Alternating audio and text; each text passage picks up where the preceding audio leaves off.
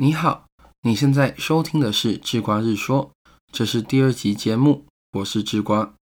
前阵子肺炎疫情刚流行起来的时候，智瓜听到一则笑话，是说现在的社区警卫啊，个个都变成大哲学家了。为什么呢？因为啊，每当有人要进入社区时，警卫就会拦住他，要测个体温，顺便问三个问题：你从哪里来？你来干什么？你要往哪里去？当然啦，智瓜今天不是要问你这三个问题，而是想问啊，为什么问了这三个问题之后，就会让一个社区警卫变成大哲学家呢？理由其实意外的简单啊，因为这些问题的背后蕴含了一个人类追求了好几万年的问题，那就是人类生存的意义究竟是什么？而各时代的哲学家们也各自做出了回答。这些讨论啊，历史是源远流长。西方的世界甚至后来啊，还发展了一个专门思考这种问题的主流学派，称为存在主义。如果我们从这个问题点切入，那西方有西方的答案，但是东方有东方的回答吗？有的。接下来让智瓜带你看看。儒家中的孟子是怎么面对这种问题的呢？有天呢，有个叫做告子的人跟孟子抬杠。那孟子是主张人性本善的嘛？他说人性就是仁义本身。但是告子他不一样，告子认为人性跟仁义应该是分开的。人性啊，应该是可以制作成各种器具的原料，而仁义应该是原料。经过加工后形成的成品。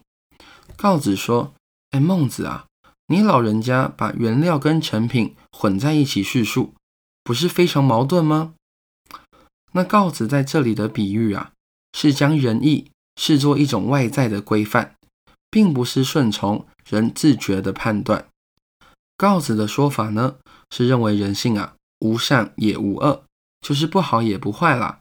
所以需要用仁义作为规范，使人能够向善。那听到这里，孟子就不开心了。孟子认为，依照告子的说法，人做出仁义的行为，是因为受到外在加工后的行为。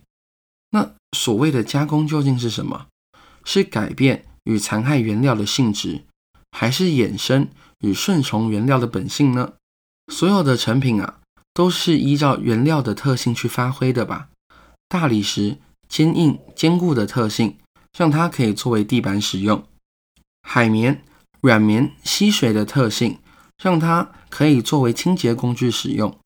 如果今天呢，硬要把大理石做成清洁工具，或是硬要把海绵做成大楼的地板，难道不会引发大灾难吗？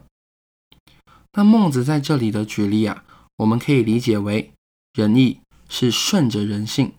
而非逆着人性而表达出来的行为，也就是说啊，人性与行为其实有内外之分，却是内外相通、贯彻一致的。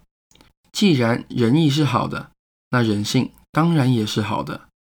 从这样的主张啊，可以很明显的看出，孟子认为仁义必须根基于自身的善性。那孟子啊，如此强调仁义与性的关系。正是因为孟子认为人的价值是建立在自身的所作所为上，所以我们可以这样下结论啊：孟子认为人存在的意义，或者说人存在的价值，在于人呢能做出与其他动物不同的道德行为，并且人应该要实践道德行为的依据，就是孟子他主张的人性本善。